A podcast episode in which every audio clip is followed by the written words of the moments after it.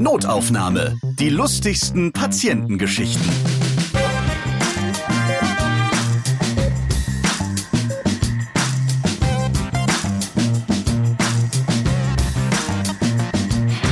Hallo und herzlich willkommen. Ich bin Ralf Potzus und mir gegenüber sitzen immer Ärztinnen und Ärzte und Mitarbeiter aus dem Gesundheitswesen. Und ich freue mich, dass ich heute wieder einmal sprechen kann mit Professor Dr. Dr. Julia Wendt. In Köln bin ich. Grüße dich. Hallo. Wir haben ja schon mal gesprochen, weil du auch Schlafforscherin bist. Deine eigentliche Fachbezeichnung und auch deine eigentliche Ausbildung ist aber HNO-Ärztin. Und deswegen reden wir heute mal über die ganzen Dinge rund um Nase, Mund und Ohr. Prima. Und da fange ich auch gleich mal an, denn du bist auch Riechtrainerin, das habe ich auch noch nie gehört. Da muss ich irgendwie so an, an Hunde erstmal denken, äh, mit der feuchten Nase da vorne, dass die irgendwas erschnüffeln müssen. Aber offensichtlich brauchen auch Menschen mitunter eine Riechtrainerin. Ja, das stimmt. Drogenhunde werden trainiert und auch belohnt. Für uns ist die Nase ein großes Belohnungsorgan, Warnorgan. Die Nase ist was ganz Entscheidendes. Wir haben viele Jahre gedacht, dass das ein niederer Sinn sei, den nur die Tiere benötigen. Aber die Menschen benötigen die Nase und den Geruchssinn ganz genauso eben als Warnorgan vor Feuer, vor giftigen Dämpfen, die vielleicht in der Luft sind, aber auch ob wir verdorbene Speisen zu uns nehmen würden oder Sachen, auf die wir vielleicht allergisch sind. Also Warnorgan, aber auch ganz viel Grund zur Freude. Die Nase ist ganz eng verknüpft mit unserem ältesten Teil des Gehirns, dem limbischen System. Und da werden Emotionen und Erinnerungen verarbeitet. Und damit die Nase gut funktioniert, kann man die trainieren wie einen Muskel. Das ist das andere Spannende, was mich bis heute so freudig fasziniert. Der Riechnerv ist eigentlich eine Ausstülpung unseres Frontalhirns, also des vorderen Teils des Gehirns und der einzige Teil des Gehirns, der abstirbt und sich erneuert mit Stammzellen. Also alle sechs bis acht Wochen reifen neue Zellen aus und sterben alte ab. Und deshalb kann man sich das zunutze machen und das Riechen trainieren. Wie ein Muskel, wie Vokabeln lernen, sage ich, nehmt euch Düfte, Geruchsstoffe, die euch nicht so vertraut sind, versucht daran zu schnüffeln, euch daran zu erinnern, was ist der Unterschied zum Beispiel zwischen schwarzer Johannisbeere, Himbeere, Brombeere? Und dann kann man noch viel intensiver das Leben genießen. Und zum Beispiel Winzer, Sommeliers, also Weinexperten und Parfümeure, die die Parfums erfinden, kreieren, die müssen das Riechen üben. Die müssen ein Vokabeltraining für die Nase jeden Tag machen, weil von denen verlangt wird, dass sie mindestens 200 Stoffe auseinanderhalten und auch identifizieren können. Also sie müssen das wahrnehmen können und den richtigen Begriff zuordnen. Also Himbeere, Brombeere, Johannisbeere und so weiter. Ich hoffe, ich habe heute mein richtiges Parfum aufgetragen, weil du hast bestimmt auch schon geschnuppert. Das gehört dann ja zu deinem Beruf, dass du deine Nase richtig einsetzt. Ja, ob man Menschen gut riechen kann, das ist ganz spannend. Das ist auch ganz viel Information und Kommunikation. Schließt mal alle die Augen und erinnert euch an das Parfum eurer ersten Liebe, so der erste romantische Kuss, die enge, innige Umarmung. Ich weiß noch genau, bei mir ist ja schon ein paar Jahre her. Das war Cool Water. Und wenn irgendwo einer vorbeigeht und nach Cool Water riecht, ich freue mich dann immer. Es ist irgendwie eine schöne Erinnerung. Wir reden heute darüber, dass man Bananen lieber nicht mit Affen teilen sollte, dass Mandeln beim Geschlechtsverkehr stören können und warum HNO-Ärzte Spielzeugpistolen hassen. Und von der Nase, die du eben schon so schön erklärt hast, kommen wir jetzt aber erstmal zum Ohr. Mhm. Denn du hast natürlich auch viele Patienten, die nicht mehr so gut hören können. Mhm. Und da gibt es natürlich dann auch lustige Missverständnisse und Begegnungen. Ganz spannend ist, dass die Altersschwerhörigkeit die hohen Frequenzen zuerst betrifft. Das heißt, viele Männer kommen und sagen, es ist ganz komisch, meine Frau kann ich nicht mehr richtig verstehen, aber meine Kumpels doch. Und die Frauen sind dann beleidigt und beziehen das auf sich persönlich, aber tatsächlich hören die Herren, die älteren Herren in den höheren Frequenzen schlechter. Das Sprachverständnis ist der Fachbegriff, ist in den höheren Frequenzen schlechter und deshalb verstehen sich die Männer untereinander zunächst noch besser. Das kann ja der Schlüssel sein für sämtliche Probleme in der Ehe dann später, äh, wenn man nur noch mit den Buddies abhängt oder wenn die Frau irgendwie auf einmal nur noch schrill und nervig ist für manch einen Mann. Ist das dann eher so bei dem Mann so oder ist es bei der Frau umgekehrt auch, dass die dann ein Problem mit der Männerstimme haben? Das ist bei Frauen auch so, aber Frauen sind seltener betroffen. Die Altersschwerhörigen hören immer die hohen Frequenzen schlechter als die tiefen. Also auch eine Frau, die altersschwerhörig ist, versteht dann Frauen schlechter als Männer. Aber tatsächlich ist das ein dramatisches Problem, nicht nur in der Ehe. Es führt ja auch zur sozialen Abgeschiedenheit, weil die Menschen, die schlechter hören, zum Beispiel den typischen Cocktailparty-Lärm nicht mehr ertragen. Das ist ihnen unangenehm, sie verstehen die Leute nicht können nicht mehr Smalltalk betreiben, sich unterhalten in der Gruppe in lauten Situationen und meiden diese dann. Und deshalb ermutigen wir unsere Patienten, scheut euch nicht, kommt zu uns und sprecht mit uns. Und wenn ein Hörgerät notwendig ist, dann ist das auch sinnvoll, das zu tragen und anzuwenden. Der Klassiker also bei einer Hochzeit, wo mehrere verschiedene Generationen aufeinandertreffen und dann die 80-Jährigen sich regelmäßig beim DJ beschweren, dass er doch bitte mal leiser machen soll. Daher kommt es dann. Ne? Ja, es kann aber auch ein Schutz der Natur sein, sage ich den Herren dann immer, weshalb sie ihre äh, kreischenden Ehefrauen nicht mehr verstehen so gut. Wir bleiben noch mal beim Ohr. Was hast du da schon alles rausgeholt? Wir haben natürlich alle möglichen Sachen in den Ohren vom Schmutz des Bauarbeiters, der da Flocken von Dämmwolle hatte. Ohrenschmalz natürlich sowieso in unterschiedlichen Quantitäten und Qualitäten. Wobei man immer sagen muss, Ohrenschmalz ist wichtig und gesund, denn es ist der Schutzfilm für unseren äußeren Gehörgang. Manche Kinder essen das auch gerne. Ich hoffe nicht zu viele, aber Kinder stecken sich auch alles in Ohren und Nase rein und deshalb, äh, du hattest es eingangs erwähnt, wir hassen diese Spielzeugpistolen mit den kleinen Kügelchen, die man wahnsinnig schwer entfernen kann, weil die sich immer wieder drehen, wenn man die gerade fassen will. Und das tut dann auch irgendwann weh. Also diese Kügelchen in Nase und Ohren sind bei HNO-Ärzten nicht so beliebt, vor allen Dingen nicht bei den Kindern, weil letztlich tut es ihnen dann ja weh. Aber was habe ich noch aus den Ohren geholt? Eine lustige Geschichte. Es kam ein Patient, der sagte, er hätte eine Ameise im Ohr. Und es gibt eine ja, psychiatrische Erkrankung, die heißt Dermatozoenwahn. Also das sind Patienten, die sich einbilden, dass sie Tiere auf der Haut haben. Das gibt's also, dass die sich tatsächlich in diesem Wahn, in der Angst die Haut abreißen oder verbrennen. Aber es gibt das auch zum Beispiel bei synthetischen Drogen, dass sie kommen und sagen, ich habe da jetzt eine Spinne im, in der Kieferhöhle, holen Sie mir die jetzt sofort raus.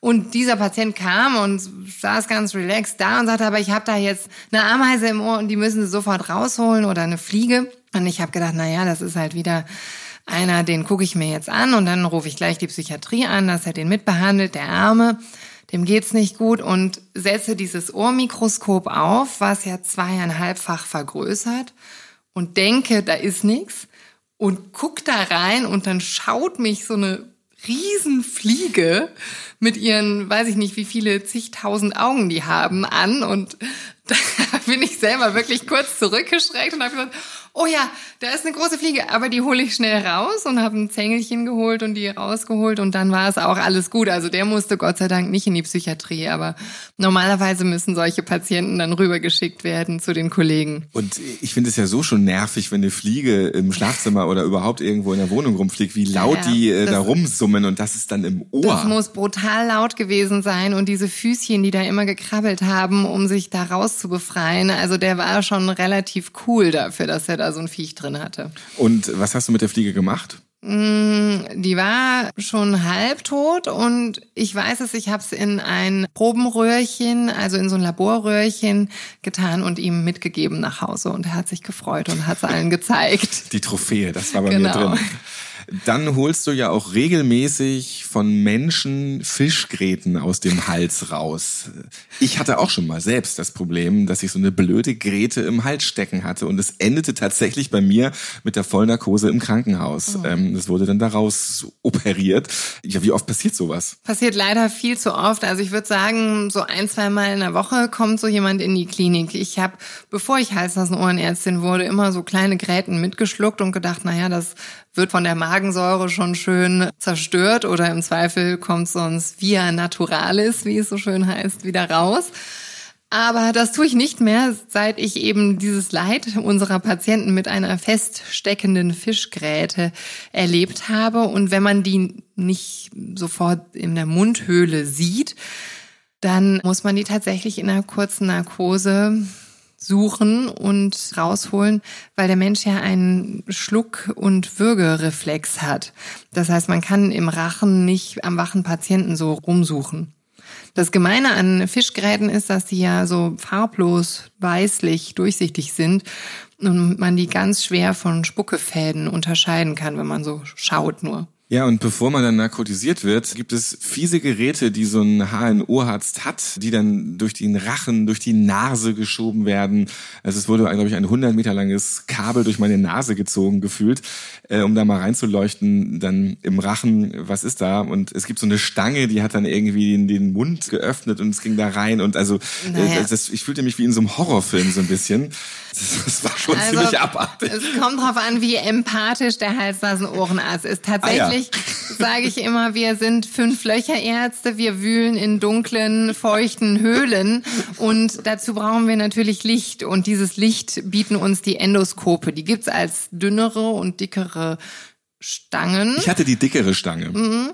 Und dann gibt's die aber auch als flexible Endoskope. Da sage ich den Kindern zum Beispiel, jetzt kommt das Lichtspaghetti und das kann man dann durch die Nase bis auf den Kehlkopf zum Beispiel einführen und auch beim wachen Patienten gut untersuchen. Klingt sympathischer, als es ist. Hm. Es ist nicht schlimm, wenn man es liebevoll und vorsichtig macht, dann kann man das gut durchstehen. Und dann ist ja auch eigentlich bekäupt. Also dann ja, kann, man, kann, man, kann man auch nicht ja, schlucken ja. und äh, dann hängen die da zu dritt überein. Und, Aber ich so. habe einen Kollegen, der ist Professor für Stimmwissenschaften, also auch Hals-Nasen-Ohrenarzt an der Uniklinik Düsseldorf. Und der endoskopiert sich immer selber in der Vorlesung und zeigt den Studenten und Patienten, wie seine Stimmlippen funktionieren. Cool, also es ist nicht so dramatisch, wenn man diese Angst vor den Geräten verliert. Wir foltern keinen, wir helfen nur. Die Rache der Dorade. Ich esse trotzdem weiter Fisch. Was hast du denn sonst noch den Menschen so aus dem Rachen rausgeholt? Ja, Gott sei Dank sonst nicht viel mehr. Es gibt natürlich die Erkrankungen der Gaumen- und Rachenmandeln, die häufig bei den Kindern ein Problem sind. Einmal stellte sich jedoch ein Patient mit einer etwas absurderen Forderung vor. Der wollte nämlich, dass wir seine Mandeln ihm herausoperieren, die ein wichtiges Abwehrorgan eigentlich sind. Und die OP ist auch nicht ohne Risiken. Nachblutung und so weiter kann durchaus lebensbedrohlich sein. Und dann äh, fragte ich ihn ganz normal, ja, wie schlimm ist denn mit Mandelentzündung? Warum sollen die denn rausgeholt werden? Und dann sagt er, ja, das hätte halt beim Oralverkehr so einen Würgereiz. Und naja, das ist natürlich keine medizinische Indikation, um Mandeln rauszuoperieren, weil, wie gesagt, potenziell tödliche Nachblutungen sind da das Risiko und das geht man natürlich nicht freiwillig ein. Also wir haben uns dann natürlich an der Klinik im Team beraten und gesagt, das können wir auf keinen Fall machen. Und stellt euch vor, da wäre eine Komplikation passiert und der Patient hätte bleibende Schäden gehabt, dann hätte der gesagt, wie, dafür hätten sie mir die nie rausnehmen dürfen. Also ich weiß nicht, was mit ihm war. Er ging dann von dannen. Aber immer wieder interessant, was Menschen machen, um schöner zu sein, beim Schönheitschirurgen zum Beispiel, für auch den besseren Sex oder eben auch so. Also da ist die eigene Gesundheit mitunter gar nicht so wichtig, als dann der Kick, den man dann da erleben möchte. Ja. Dann hattest du auch mal eine Patientin, die hatte eine Banane mit einem Affen geteilt und das bekam mir nicht ganz so gut. Und du musst vielleicht auch erstmal diese Patientin beschreiben, wie die so überhaupt drauf war. Die Patientin lebte wochenlang bei uns in der Klinik und zwar stellte sie sich mit einer eiternden Wunde des Halses vor, die auch kein äh, Hausarzt in den Griff bekommen hat. Die rannte auch in der Kölner Uniklinik barfuß rum mit so Glöckchen an den Fesseln und Dreadlocks und war wie auf so einem Dauer-Hippie-Trip. Und auf genaueres Nachfragen, die hatte Asien barfuß bereist auf einem Selbstfindungstrip und da eine Banane mit einem Affen auf irgendeinem Tempel geteilt. Und dieser Affe ist aber natürlich ein wildes Tier und wollte gar nicht teilen. Und er wollte die Banane für sich haben. Und er hat sie dann mit den Klauen in den Hals geschlagen oder sogar gebissen. Ich weiß es nicht. Auf jeden Fall war das ganz dramatisch, weil das ein sehr, sehr seltener Keim war, den wir mit unseren Standardantibiotika natürlich nicht behandeln konnten. Und es wurden weltweit diese Proben verschickt über das Tropeninstitut in Hamburg und auch Kontakte dann nach Asien, damit wir diesen Keim identifizieren und behandeln konnten. Und letztlich musste die große Wunde ja operativ saniert werden. Das heißt, der Hals wurde richtig operiert, um die Wunde zu reinigen. Es war schon dramatisch. Also so friedlich das klingt, auf dem Tempel eine Banane zu teilen, ähm, da war, sie hat schon ihr Leben damit gefährdet. Und wie hat sie so insgesamt genommen? Sie hatte immer selig gelächelt. Du warst auch in den USA mehrere Jahre, ich glaube vier Jahre lang, ja. und hast da auch praktiziert als Ärztin. Und mhm. die Amis sind ein bisschen anders drauf bei der Patientenanamnese. Ja, die Amerikaner sind bei der Patientenanamnese ganz strikt. Und zwar, Anamnese heißt Krankengeschichte. Und es ist immer ganz wichtig, dass man nicht vergisst, den Patienten irgendwas Wichtiges zu fragen. Da kommt halt, sind sie gesund, haben sie Allergien, waren sie schon mal im Krankenhaus und so weiter. Und dann kommt die Sozialanamnese, nämlich wie leben sie und wir fragen natürlich auch, leben Sie alleine? Ähm, haben Sie ein soziales Umfeld, das Sie absichert? Wenn der Patient jetzt entscheidende Diagnosen bekommt oder operiert werden muss, damit man weiß, er ist nicht alleine, wer kümmert sich um den oder muss ich was organisieren? Und in Amerika lautete die Standardfrage, sind Sie mono- oder polygam? Also haben Sie einen oder mehrere Geschlechtspartner? Und sind Sie homo- oder heterosexuell? Das ist natürlich jetzt auch schon 15 Jahre her, dass ich da gearbeitet habe aber oder zehn. Das war da eine normale Frage, die mehr oder weniger ehrlich von den meisten beantwortet wurde. Hier in Deutschland, ich kam dann an meinem ersten Arbeitstag äh, hier in, an die Kölner Uni und fragte das auch so wörtlich übersetzt. Sind Sie äh, mono- oder polygam, homo- oder heterosexuell? Das kam wie so eine Schallplatte einfach runtergespult. Und die Patienten schauten mich wirklich an, als käme ich von einem anderen Stern, weil das waren die natürlich so nicht gewohnt. Ich frage jetzt, höflicher? Leben Sie alleine? Gibt es jemanden, der sich um Sie kümmert, mit dem Sie Ihre Probleme besprechen können? Kommt letztlich dann dieselbe Antwort, aber. Und du hast auch einen Transsexuellen behandelt, weil der Adamsapfel da kleiner gemacht werden muss am Hals. Das sind dann bei so Geschlechtsumwandlungen notwendige Dinge. Das hört sich auch von der Prozedur nicht gerade sehr einfach und harmlos an. Nein, das ist auch ein mittelgroßer Eingriff, aber bei den Patienten, die sich unwohl im eigenen Körper fühlen, soll ja der Körper angepasst werden an das innere Befinden. Und da gehört dann bei manchen die männlich geboren sind, das weibliche Erscheinungsbild dazu. Und wenn nach der Pubertät oder in der Pubertät wächst durch das männliche Geschlechtshormon der Kehlkopf größer bei Männern als bei Frauen. Und das nennt man Adamsapfel und der muss natürlich dann verkleinert werden, dass nicht eine schöne Barbie-Puppe dann so einen riesen Kehlkopf da noch am Hals hat. Wie macht man das, den Adamsapfel verkleinern? Der ist ja so drinnen nun mal hier. Äh, also, nee, das ist vorne der äh, Schildknorpel vom Kehlkopf. Man kann das tasten und wird ein Schnitt in die Haut gemacht und der wird, dieser Knorpel wird ein bisschen abgeraspelt oder ab mit dem Messer kleiner geschnitten. Hört sich mal ein bisschen fies an. Also ja, das ist auch nicht unerheblich, weil es ist, wenn sich das entzündet oder dann Luft ausweichen kann oder so, ist das durchaus ein großer Eingriff. Also die Patienten haben schon einen enormen Leidensdruck, dass sie sich solchen vielen OPs unterwerfen müssen. Du hattest auch mal einen Patienten, der hat durch sein Kind eine gebrochene Nase abgekriegt. Der hatte so wild mit seinem Kind getobt, dass der Kopf des Kindes an seine Nase geknallt war und er die Nase gebrochen hatte. Die Zahnschäden beim Toben sind ja auch nicht unerheblich, deshalb empfehlen wir den jungen Eltern immer eine Zahnbox im Kühlschrank zu haben. Und zwar ist das ein luftdicht geschlossenes Becherchen mit einer Spezialflüssigkeit, in die man dann den rausgebrochenen Zahn reinlegt, damit er so lange wie möglich vital, also lebend bleibt. Und dann soll man mit dem abgebrochenen Zahn in der Zahnbox in die Klinik fahren und häufig können die Zahnärzte den dann wieder reinstecken oder festmachen, dass er doch wieder anwächst. Und das habe ich bei meinem eigenen Podcast hier bei Notaufnahme gelernt. Wenn der Zahn draußen ist, abgerissen ist. Eine Stunde hat man dann Zeit, wenn man ihn vor allem auch in so eine tolle Box gepackt hat oder mhm. wenn man ihn irgendwie ein bisschen keimsicher verpackt hat, dann kann der ohne Probleme sofort wieder anwachsen, obwohl er richtig rausgerissen war. Aber diese ja, Stunde ist irgendwie sehr entscheidend. Naja gut, aber wenn du jetzt zwei Stunden brauchst in die nächste Klinik, dann gib bitte nicht auf, sondern geh trotzdem hin, weil manchmal hat man auch Glück und es hält doch noch ein bisschen länger. Und hier in Köln dauert es gerne mal etwas länger auf der Straße. Toi, toi, toi. Vielen Dank, Julia, dass ich wieder mal bei dir sein durfte, hier in Köln. Das war wieder ein sehr unterhaltsames Gespräch mit Professor Dr. Dr. Julia Fendt. Vielen Dank. Danke dir. Notaufnahme könnt ihr auf allen Podcast-Plattformen hören, zum Beispiel auch bei Acast, bei Castbox oder bei Apple Podcast. Ich würde mich freuen, wenn ihr das nächste Mal wieder einschaltet, diesen Podcast abonniert, weiterempfehlt, liked und auch natürlich wieder hört. Ich bin Ralf Potzus und ich würde sagen, Julia, wir schnüffeln jetzt hier noch ein bisschen rum. Dieses Riechen und als Riechtrainerin, ich mache mit dir einen Kurs. Da freue ich mich. Vielen Dank auch fürs Zuhören.